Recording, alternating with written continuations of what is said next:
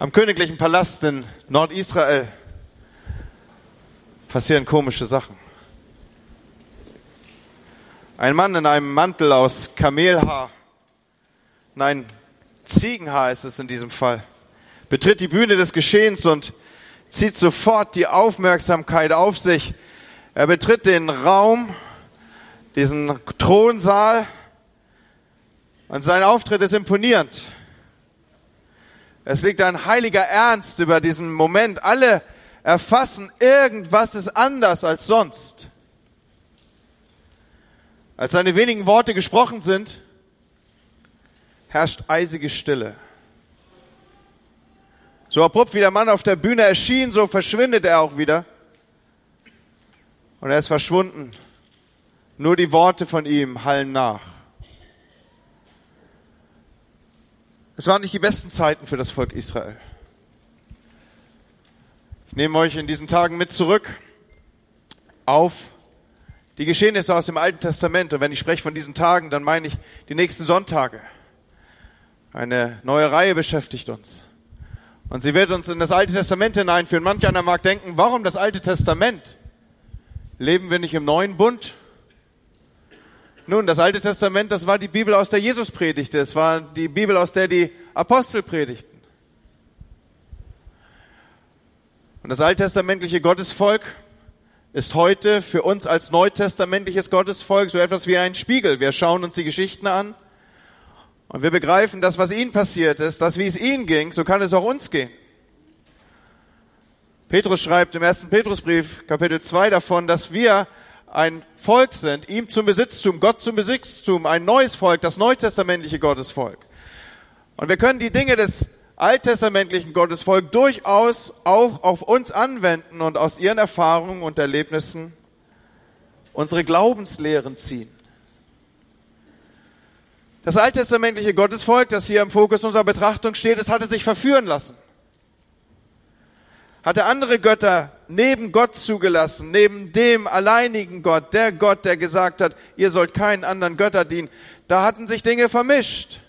Bis hin dazu, dass sie ihn als Gott verdrängten und andere Dinge stärker ins Bewusstsein kamen. Die schlimmste Zeit, so berichtet uns die Bibel, war unter König Ahab. König Ahab war der, die Bibel sagt es explizit, er hat wie niemand zuvor andere Götter reingelassen in das Königreich. Bis hin dazu, dass der alleinige Gott des Himmels und der Erde verdrängt wurde. In der Regierungszeit des Volkes Israels, beziehungsweise in seiner Regierungszeit, gerät das Volk Israel ganz in den Bann der Götzen.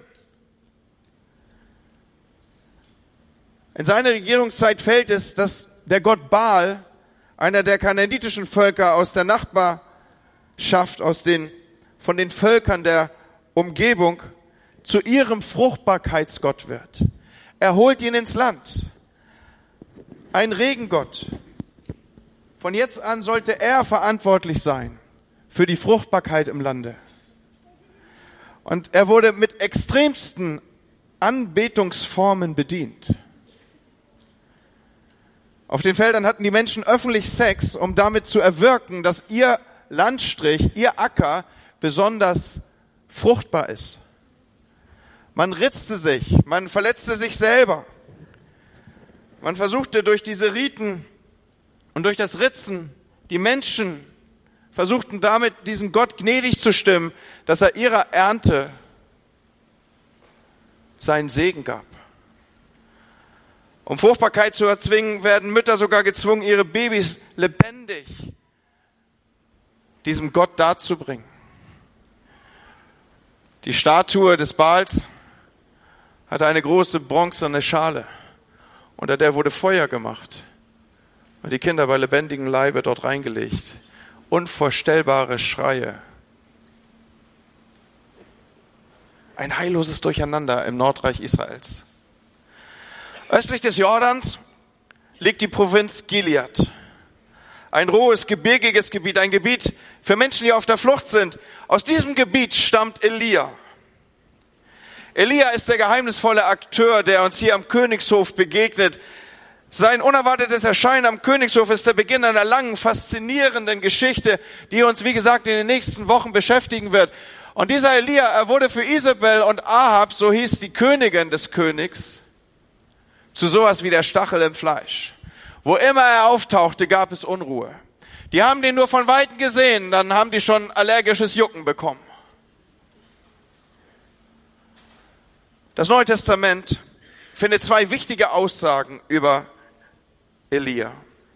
Jakobus, der Bruder von Jesus, schreibt über ihn, dass er ein Mann von gleichen Gemütsbewegungen war wie wir.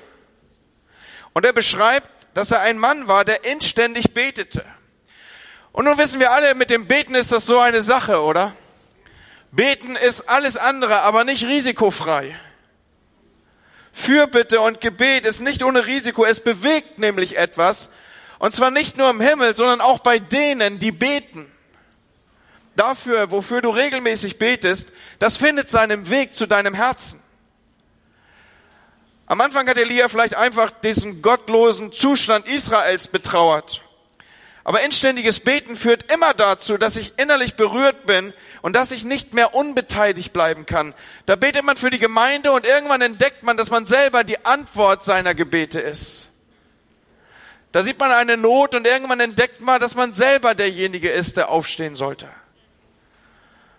Und als Elia für Ahab und sein Volk betet, da wird ihm allmählich klar, dass er selber gerufen ist, an den Königshof zu gehen und Ahab das Gericht Gottes anzukündigen. Jakobus 5, Vers 17 beschreibt das, was hier geschehen war, so. Elia war ein Mann wie wir. Und als er Gott im Gebet anflehte, es möge nicht regnen, fiel drei Jahre und sechs Monate lang kein, im ganzen Land kein Regen. Das war nicht irgendwie eine fixe Idee von Elia. So nach dem Motto, ach, ich sitze hier so auf meiner Terrasse und wäre doch nett, dass das Bremer Wetter mal aufhören würde. Oder was auch immer so die Motivlage seines Gebets war. Nein, das war keine fixe Idee, sondern wie wir schon gehört haben, Ahab und seine Königin Isabel hatten den Baalgott in Israel eingeführt. Er war jetzt der Verantwortliche für Fruchtbarkeit. Ohne Regen würde es aber keine Ernte und damit keine Fruchtbarkeit geben. Das, was Elia hier macht, ist, er greift diesen Götzen direkt an. Kein Regen würde sichtbar machen, er ist ein toter Gott. Kein Regen würde sichtbar machen, er ist nichts weiter als ein Götze. Hier wurde der Krieg erklärt, entweder der Gott Israels oder dieser Dämon. Ein übernatürlicher Kampf bahnte sich an und würde in Folge mehr und mehr an Gestalt zunehmen. Und als Elia den königlichen Palast verlässt, spricht Gott laut und hörbar zu ihm. Und es geschah das Wort des Herrn zu ihm. Und dann folgt ein Auftrag. Geh von ihr fort, wende dich nach Osten und verbirg dich am Bach Krit, der östlich des Jordans ist. Hey, das klingt erstmal cool, oder? Das klingt doch erstmal richtig gut. Mensch, Gott redet. Großartig und auch nicht irgendwie im Leben, im, im, im, im, im Nebel. Du musst nicht irgendwie so wie manches Mal im Leben irgendwie rumstochern und sagen, Gott, ich probier mal, vielleicht habe ich dich ja richtig gehört. Danke Gott für dein Reden, danke für konkrete Anweisungen. Sogar die, wie soll man sagen, die Koordinationsdaten sind mit angegeben, ja, also damals war das Navi ja so noch nicht erfunden, aber Bach-Krit war eine ziemlich klare Ansage. Und dann findet er sich wieder am Bach-Krit zuvor vorgegangen, voller Enthusiasmus, klares Reden von Gott. Hammer. Und am Anfang war dieser Bachkrit vielleicht noch sowas wie ein lauschiges Plätzchen. Ich stelle mir vor, so eine Almwiese mit natürlich alles Bio-Blümchen da drauf, weil da oben kommt ja kein Dünger hin und all diese Dinge, ja, und da fressen die Kühe auch noch glückliches Gras und die sind überhaupt viel glücklicher und all das und im Hintergrund zirpen die Grillen und der Bach plätschert. Ein einsamer Ort, aber das war er ja gewohnt von zu Hause. Aber Krit bedeutet auf Aramäisch so etwas wie Einschnitt. Oder es kann auch übersetzt werden mit abgeschnitten sein. Und genau das war es auch. Mit zunehmender Dauer fühlte er sich dort am Bach Krit wie abgeschnitten. Wie kann das angehen, dass ich mich im Zentrum von Gottes Willen bewege, Wie kann es angehen, dass ich gehorsam bin bis ins Detail und ich komme in Lebenssituationen hinein, die sich für mich wie abgeschnitten anfühlen?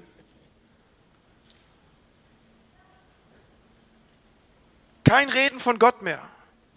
Die ganze Zeit am Bachkrit redet Gott nicht wieder zu Elia. Und es kommt noch dicker. Der Bach mag ja am Anfang noch irgendwie klares, frisches Wasser geführt haben. Aber in regenloser Zeit, wir dürfen ungefähr davon ausgehen, dass Elia bis zu einem Jahr dort sich an diesem Bach befand. In regenloser Zeit wird aus dem klaren, frischen Wasser ein braunes, dunkles, trübes irgendwas. Ein armseliges Rinnsal. Und als ob das nicht genug wäre, berichtet uns die Bibel, dass diese Zeit am Bach von Elia überhaupt nur überlebt wird, weil er Essen von Raben bekam. Und das, was bei uns vielleicht so Assoziationen weckt wie, hey, das ist ja paradiesisch, frisches Wasser und was auch immer, diese schon beschriebenen Blumenwiesen. Und jetzt fallen mir die Täubchen sogar noch gebraten in den Mund. Das löste bei Elia eher Ekel aus. Kannst du dir das vorstellen? Das kann ich so massiv aufrufen, weil Raben sind Tiere, die sich vom Fleisch toter Tiere ernähren und als solche sind sie unrein und gehören mit der Beute von Kadaver nach dem Gesetz des Moses zu den unreinen Tieren. Aus deren Schnabel Essen zu nehmen, hat bei Elia eher Brechreiz als Wohlbefinden ausgelöst. Aber ihm blieb keine andere Wahl. Warum um alles in der Welt kann ich mich im Zentrum von Gottes Willen bewegen und es kommt alles andere als gut? Wisst ihr, was ein Selfie ist? Ihr wisst sogar, was ein Christy ist, ne? Seit Konsti gepredigt hat. Aber ein Selfie, das ist ja dieses, wo ich möglichst weit weg irgendwie das Smartphone halte. Vielleicht habe ich sogar einen Selfie-Stick und dann stelle ich mich in das richtige Licht und mache ein Foto von mir und ich stelle es in Sekundenbruchteilen ins Internet, in Sekunden von Bruchteilen ist es ins Internet gestellt. Habt ihr gewusst, dass täglich mehr als 250 Millionen Selfies auf Facebook und Instagram und so hochgeladen werden? Was eine Zeit, oder? Ich erinnere mich noch an Polaroid-Kameras. Ihr auch? Es machte Klick und dann setzte sich irgendein geheimnisvoller Mechanismus in Gang in diesem blauen irgendwas. Und es machte irgendwie Ritsch, Ratsch und, und dann kam ein Bild raus. Und dann musste man ungefähr 10 bis 15 Minuten warten. Und dann hatte man noch tatsächlich ein Bild in der Hand. Das war eine Revolution, Leute. Das haben wir gefeiert. Und meine erste Kamera, Mann, was habe ich gespart für meine erste Kamera? Es musste unbedingt eine Nikon sein. War aber wichtig, dass vorne das Richtige draufsteht. Ne? Wenn ich schon kein Profi bin, wollte ich wenigstens eine Kamera wie ein Profi. Und da kamen diese, da kamen diese Kleinbildfilme rein. Äh, kennt ihr die noch? Also diese Dinger, die hat man so reingelegt und da musste man unbedingt zumachen, damit die nicht irgendwie belichtet werden. Und dann am Ende musste man so zurückspulen, dass man auch ganz sicher war, dass nichts, kein Licht jetzt, wenn du die Klappe aufmachst, an diesen Film kommt und dann hast du ihn eingetütet und zur Drogerie gebracht und dann hast du ungefähr fünf bis sieben Tage Fasten und Beten verbracht, dass ein, zwei, drei dieser Bilder wirklich was geworden sind. Warum? Weil der Film musste in die Dunkelkammer. Und er musste durch neun chemische Prozesse hindurch, wo sich dann die Bilder in Stufen entwickelt haben und Gestalt annahmen. Und Achtung, du durftest niemals die Dunkelkammer aufmachen. Ich erinnere noch Leute, die ich besucht habe, die hatten sich eigene Dunkelkammern eingerichtet. Hey, also das waren hochkonspirative Zimmer. Da durfte man nur unter Androhung des Lebens überhaupt die Tür spaltweise öffnen. Warum erzähle ich das? Warum dieser kleine Kurs an, in Fotografie vor dem Hintergrund der Frage, warum und alles in der Welt kann ich mich im Zentrum von Gottes Willen bewegen und es kommt alles andere als gut? Weil viele Leute leben heute mit dem Gefühl, dass wenn Gott ihnen einen Auftrag gibt, viele Leute leben heute mit dem Gefühl, dass wenn Gott sie zu etwas beruft oder ihnen eine Idee, eine, einen Gedanken, eine, eine Berufung schenkt, dass das so sei wie bei Instagram. Ich stelle mich ins richtige Licht und es dauert nur Bruchteile von Sekunden und der Erfolg wird hochgeladen. Das, was ich hier mit uns teile, ist, den Gedanken einer Predigt, die Christine Kane knapp ein Jahr zurück, habe ich sie gehört, auf dem Leitungskongress in Hannover geteilt hat. Ich möchte euch was vorlesen von ihr. Wer Christine Kane nicht kennt, sie gehört heute zum Leitungsteam der Hillsong-Bewegung, gründete die A21 Campaign und ist heute weltweit vertreten mit dieser Kampagne gegen Zwangsprostitution und Menschenhandel. Und sie schreibt, ich bin jetzt 50. Mit unserer Kampagne gegen Menschenhandel sind wir mittlerweile überall auf der Welt vertreten. Wie aber sah meine Vorbereitung dafür aus? Ich bin nicht einfach vom Himmel gefallen. Von 22 bis Mitte 30 habe ich in einem Jugendzentrum in Australien gearbeitet. Ich habe sechs Teenager-Mädchen zur Jugendgruppe gefahren und Stühle gestellt. Sieben Jahre lang verdiente ich 60 Dollar die Woche. Ich habe gelernt zu dienen. Alle diese Zeit wo niemand mich kannte, hat Gott mich in der Dunkelkammer vorbereitet auf das, was heute im Scheinwerferlicht auf mich wartet. Was wäre, wenn ich aufgegeben hätte? Das passiert so vielen. Mit 18 oder 20 ist man begeistert. Und wenn du eine Frau bist, kommst du bei einem Aufruf nach vorne und sagst, Herr, hier bin ich, sende mich. Ich will dir dienen, ich gehe sogar nach Sibirien. Ich tu alles. Ich will nur einen richtigen Mann an meiner Seite, einen tollen Mann, den hast du bestimmt für mich. Und dann fängst du an, Gott zu dienen und arbeitest mit und keiner weiß, wer du bist. Und du bezahlst dein Benzingeld selbst, fährst dein altes Auto und wenn ein Teenie sich morgens um drei in dem Auto übergibt, dann betest du für ihn. Denn du willst ja dienen. Und dann wirst du 24 und es gibt wieder einen Aufruf und du willst jetzt Missionarin werden in der Mongolei und dein Leben für Jesus leben. Und jetzt sagst du, Herr, hier bin ich. Seit sechs Jahren habe ich nicht mehr mit einem Erwachsenen gesprochen. Alle meine Freunde heiraten und legen ihr Geld an. Ich verdiene 60 Dollar und rede mit Teenies. Aber ich will dir dienen und jetzt will ich auch gar keinen den mehr Mann und so. Ich will einfach nur einen christlichen Mann. Gib mir überhaupt irgendeinen Mann. Hauptsache Christ soll er sein. Und dann wirst du 28. Und jetzt weißt du schon gar nicht mehr, wie Erwachsene aussehen.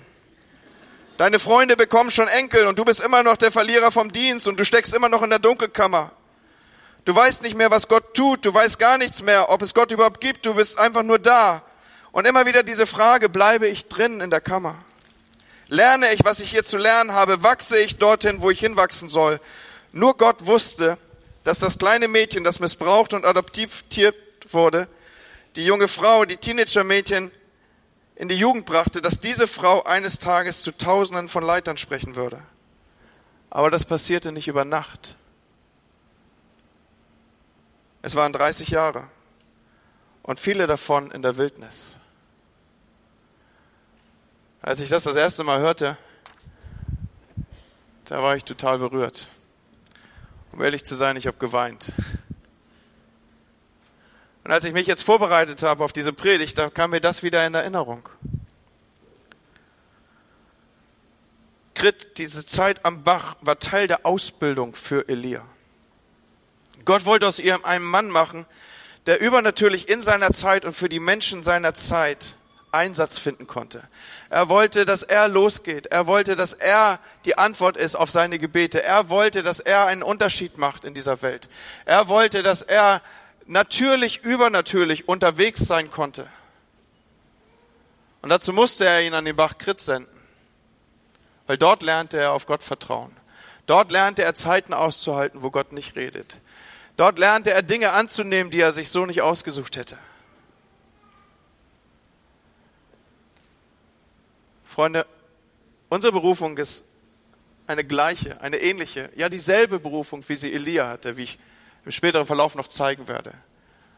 Und jeder von uns, der in dieser Weise Gott dienen will, darf sich darauf einstellen, dass Gott ihn an diesem Bach vorbeiführen wird. Und es geschah nach einiger Zeit, da vertrocknet der Bach. So lesen wir in Vers 7. Und habe ich eben gesagt, die ganze Zeit über redet Gott nicht mit Elia, dann war dieses vielleicht das Schlimmste für ihn.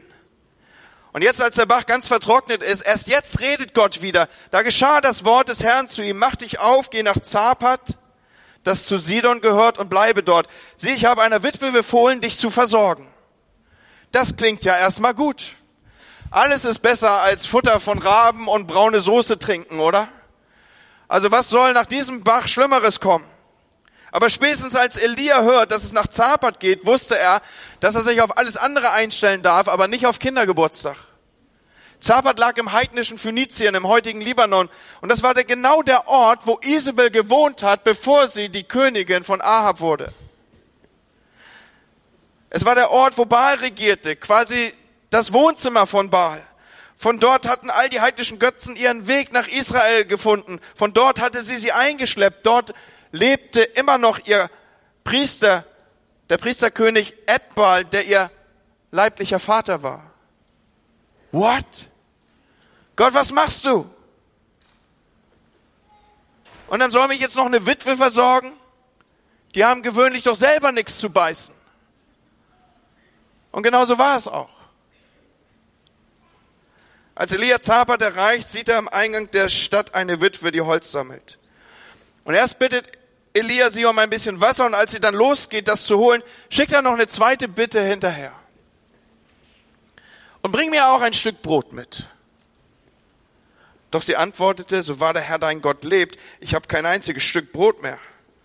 Im Topf ist nur noch eine Handvoll Mehl und im Krug nur ein kleiner Rest Öl. Ich habe gerade ein paar Zweige gesammelt, um dieses Mahl zu bereiten für mich und meinen Sohn. Wir werden essen und sterben. Doch Elia sagt, hab keine Angst. Geh und mach, was du gesagt hast, aber backe mir zuerst ein klein Leib Brot und bring ihn heraus, dann backe für dich und deinen Sohn. Denn so spricht der Herr, der Gott Israels, das Mehl im Topf wird nicht aufgebraucht werden und das Öl im Krug nicht zur Neige gehen, bis zu dem Tag, an dem der Herr dem Land Regen schickt.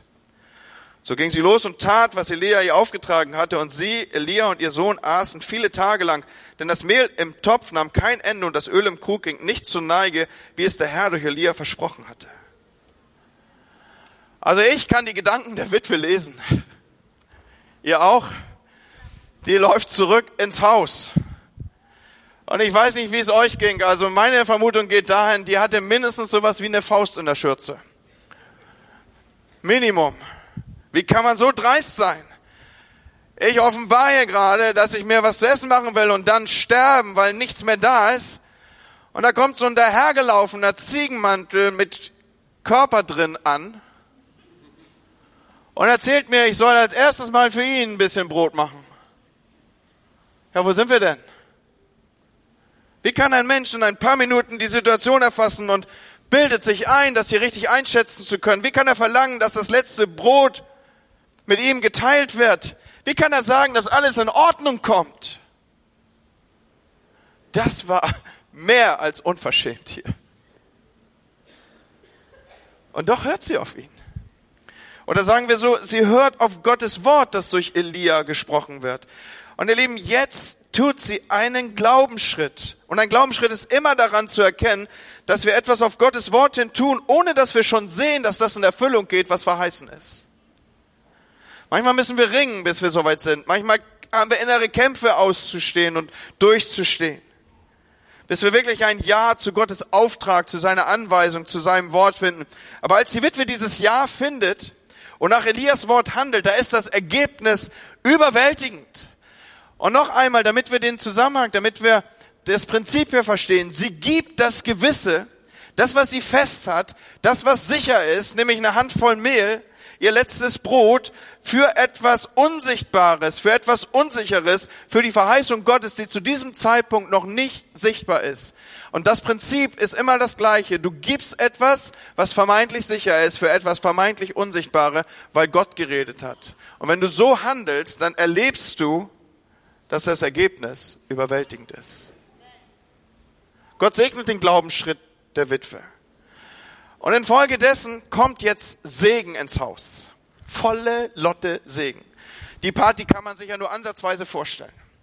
Also da ist dieses Ziegenhaar-Mäntelchen und äh, die hat tatsächlich was gesagt, das kommt in Erfüllung Öl und Mehl lassen nicht nach. Drumherum ist wüsteste Hungersnot. Wir wissen um die Gegebenheiten.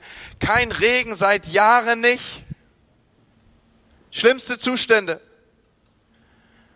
Und ihr Haus ist ein Quell der Ruhe. Ihr Haus ist eine Oase der Versorgung. Volle Lotte Segen. Mehr als genug. Und dann lesen wir, einige Zeit später wurde der Sohn der Frau krank. Es ging ihm immer schlechter und schließlich hörte er auf zu atmen. Da sagte sie zu Elia, Mann Gottes, was habe ich mit dir zu schaffen? Bist du gekommen, um mich an meine Sünden zu erinnern und dann meinen Sohn zu töten? Aber Elia antwortete, gib mir deinen Sohn. Er nahm ihn ihr aus den Armen, trug ihn hinauf in das obere Zimmer, in dem er wohnte, und legte ihn auf sein Bett. Dann flehte er zum Herrn und sprach, Herr mein Gott, warum bringst du Unglück über diese Witwe, die mich in ihr Haus aufgenommen hat und hat, hast ihren Sohn sterben lassen? Und er warf sich dreimal über das Kind und flehte zum Herrn und sprach, Herr mein Gott, lass das Leben in dieses Kind wieder zurückkehren. Der Herr erhörte das Gebet Elias und das Leben kehrte in das Kind zurück und es wurde wieder lebendig. Elia nahm es und trug es von dem oberen Zimmer hinunter ins Haus und übergab es seiner Mutter. Sieh, dein Sohn lebt, sagte er. Da sagte die Frau zu Elia, ich weiß, jetzt weiß ich bestimmt, dass du ein Mann Gottes bist und der Herr wahrhaftig durch dich spricht. Der Sohn stirbt nach kurzer Krankheit, kurze heftige Krankheit. Und die Witwe ist total verzweifelt. Die Witwe ist aufgebracht. Sie ist, sie ist alles andere als das, was man mit Kontenance beschreiben würde. Verzweifelt, frustriert. Und jetzt wendet sie sich an Elia und, und das ist unglaublich, was sie ihm vorwirft. Sie sagt, Mann Gottes, was habe ich mit dir zu schaffen? Also ich stelle mir so eine robuste Frau vor, die auch schon mal sehr deutlich in ihrer Artikulation werden konnte. Das lese ich so zwischen den Zeilen. Was habe ich mit dir zu schaffen, Mann? Also wenn die gesprochen hat, dann stelltest du dich schon mal an die Mann, als Mann so auch an die Wand und hast das abgewettert im Sinne des Wortes.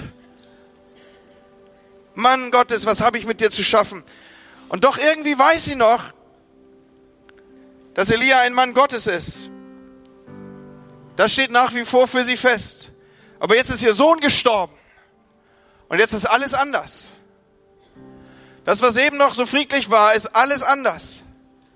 Sie fragt sich, ob das Erscheinen des Propheten und der Tod ihres Sohnes irgendwie miteinander in Verbindung stehen. Ja, sie geht so weit zu fragen, ob das die Strafe Gottes ist.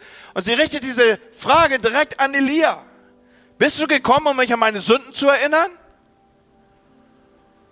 Bist du irgend so ein Drohrabbi, der durch die Gegend läuft und eigentlich nur eine Handbewegung kennt, nämlich immer Feuer fallen lassen? Bist du gekommen, mich an meine Sünden zu erinnern und dann am Ende meinen Sohn zu töten? Sie schreibt es Elia direkt zu. Wie krass ist das? Wenn Dinge nicht laufen oder anders, als wir sie wünschen, wenn Schlimmes passiert, dann fragt man sich oft, womit habe ich das verdient? Und wenn man sich in diese Fragestellung lang genug reingebohrt hat, dann ist am Ende meistens Gott schuld. Gott, wenn du wirklich Gott wärst, warum trifft mich das? Und jetzt werden wir Zeuge der ersten Todauferweckung, der ersten Totenauferweckung im Alten Testament. Elia tut etwas Unerhörtes. Er tut etwas Unerhörtes. Er streckt sich dreimal über das tote Kind aus und fleht Gott an, er soll das Wunder einer Totenauferweckung schenken. Elias Verhalten ist deswegen so unerhört, weil es für Juden nach dem Gesetz strengstens verboten war, Totes zu berühren. Aber er ist so voller Erbarmen, er ist so voller Ergriffenheit, dass er sich selbst kultisch unrein macht. Elia dachte nicht zuerst an sich, sonst hätte er dieses tote Kind nie berührt. Er war nicht auf sich bedacht. Das gleiche sehen wir übrigens bei Jesus. Als er den Sohn der Witwe von Nain oder die Tochter von Jairus berührte und beide vom Toten auferweckte. Ich habe das nochmal recherchiert im Kontext dieser Predigt und in Vorbereitung auf diese Predigt. Jesus hätte ja auch irgendwie reinrufen können. Hätte ja auch sagen können, so wie bei Lazarus, komm mal raus da. Oder so wie die Apostel irgendwelche Taschentücher reinschicken können oder was auch immer. Aber er berührt. Ich fand das so spannend zu lesen. Er berührt sie. So wie Elia hier nicht davor zurückschreckt, dieses Kind zu berühren, ja mehr noch, sich auf es zu werfen. Erinnert ihr euch, dass Jakobus geschrieben hat, Elia war ein Mann wie wir, ein Mensch wie wir? Ja, das sprengt meinen Kopf. Ich denke, Gott, im Leben nicht. Boah, nee, wirklich, nee, ich habe noch nie einen Toten auferweckt. Das gehört nicht zu meinem Repertoire. Das ist auch nichts, was ich mir morgens vornehme. Das ist auch nicht der Grund dafür, warum ich einsame Spaziergänge über Friedhöfe suche oder was auch immer. Ich habe echt überlegt, was nehmen wir von hier mit?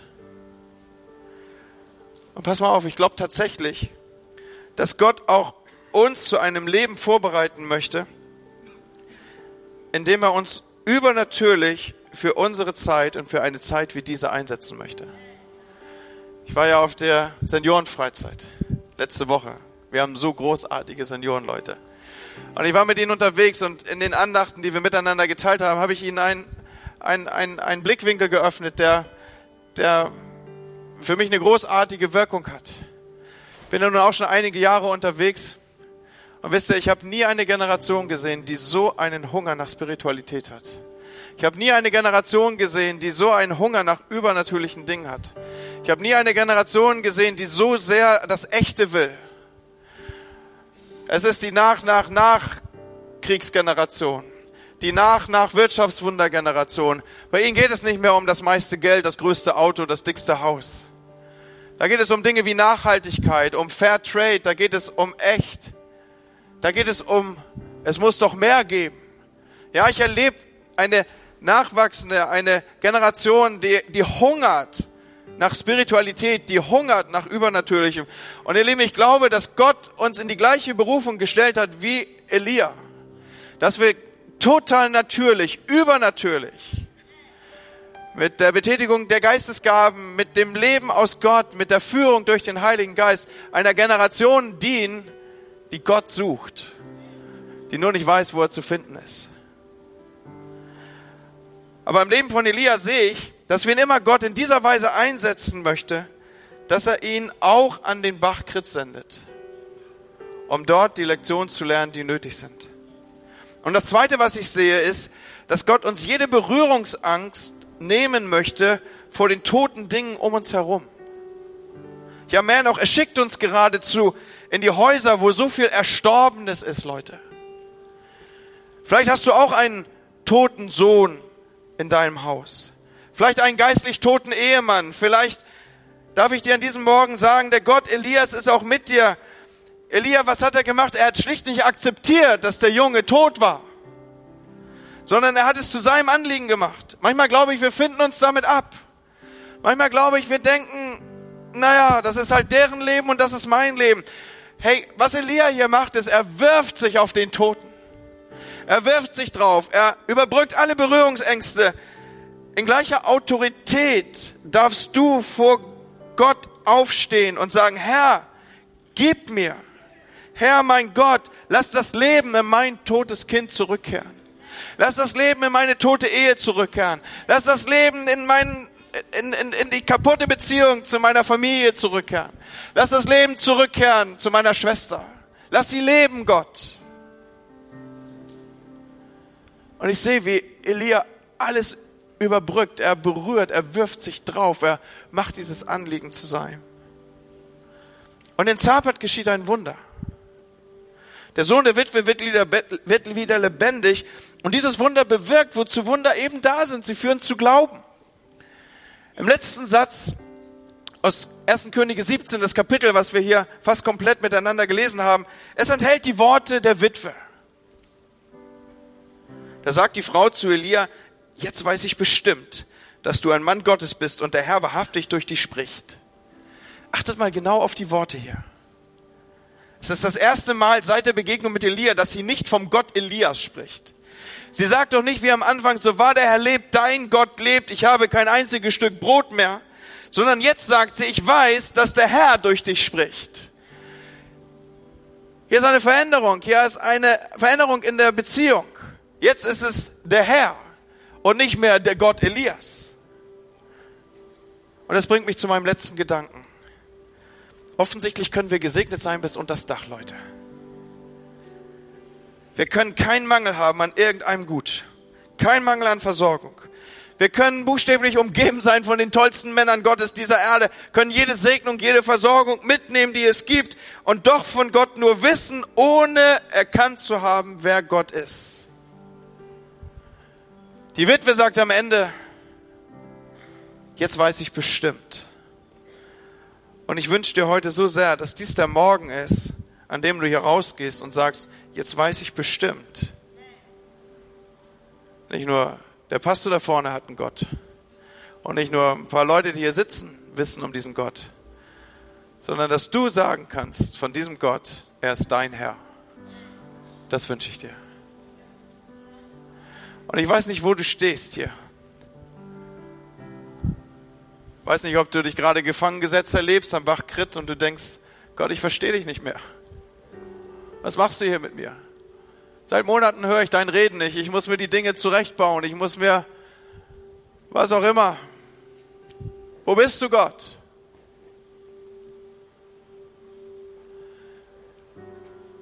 Da draußen ist eine Welt, die hungert und die davon lebt, dass wir ihnen zu essen geben. Das ist unser aller Auftrag.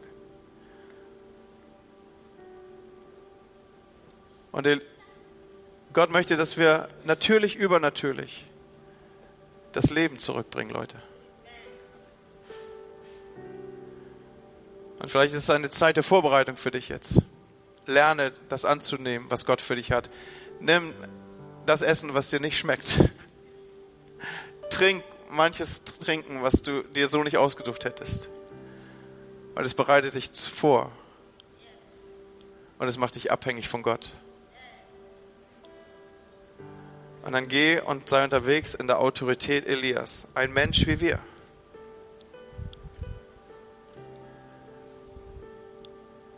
Und überbrück die Distanz zu den toten Dingen um dich herum.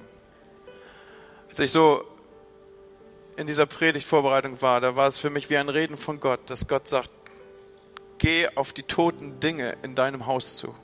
Und Haus meine ich jetzt das Übertragene, dein, deine Umgebung, deine Beziehung. Überbrück die Distanz, wirf dich drauf, mach es zu deinem und schrei zu Gott, Gott, lass das Leben zurückkommen. Lass das Leben zurückkommen. Und weißt du was, Gott wird dein Gebet hören. Und sollte irgendjemand an diesem Morgen hier im Hause Gottes sein und du sagst, ich habe alle Segnungen mitgenommen, mir geht's richtig gut. Meine größte Sorge ist, dass das Gras wächst und ich zweimal die Woche Rasen mähen muss. Ansonsten bist du sowas von gesegnet. Dann geh hier nicht raus, ohne dass du sichergestellt hast, dass du den kennst, der diesen Segen gibt. Wir wollen zusammen beten.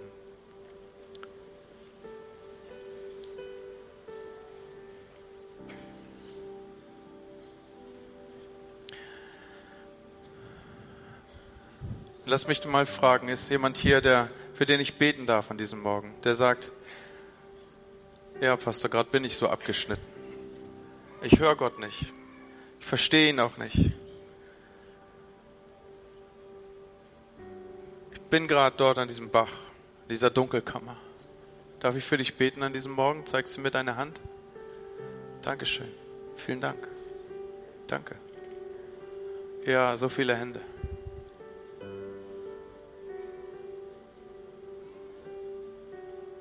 Und während ich gesprochen habe, hast du genau gewusst, was die toten Dinge in deiner Umgebung sind. Streck doch mal deine Hand aus und versuch so im Glauben, im Geist, die Distanz zu diesem toten Kind in deinem Haus zu überbrücken. Zu deiner toten Ehe, zu deiner Schwester, die, der du schon jahrelang nicht mehr sprichst. Heb mal so deine Hand und streck mal im Glauben, überbrück mal die Distanz. Und Herr, ich bete für uns alle, Herr, dass wir Leben bringen. Dass wir schreien zu dir, Gott des Himmels, bring das Leben zurück in diese Beziehung. Herr, ich bete, dass da, wo Menschen sich in dieser Abgeschlossenheit befinden, dass sie ergreifen, dass du sie nicht vergessen hast, sondern dass du sie zurüstest. Und wenn die Dunkelkammer aufgeht, dann werden sie ein großartiges Bild deiner Kunst sein.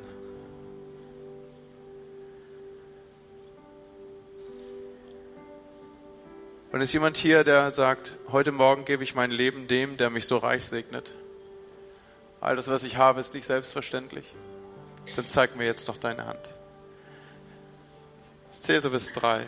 Es ist der Moment, wo du sagst, heute Morgen möchte ich festmachen, dass ich mit dem durchs Leben gehe, von dem alle Segnung kommt. Ist jemand hier? Das zeigt mir deine Hand. Dankeschön. Vielen Dank. Ich sehe das. Dankeschön. Komm, wir stehen miteinander auf und sprechen ein Gebet. Und vielleicht sprichst du mir jetzt einfach nach und die ganze Gemeinde spricht es mit. Herr Jesus, ich gebe dir mein Leben. Ich will es von jetzt an mit dir leben. Sei du mein Herr.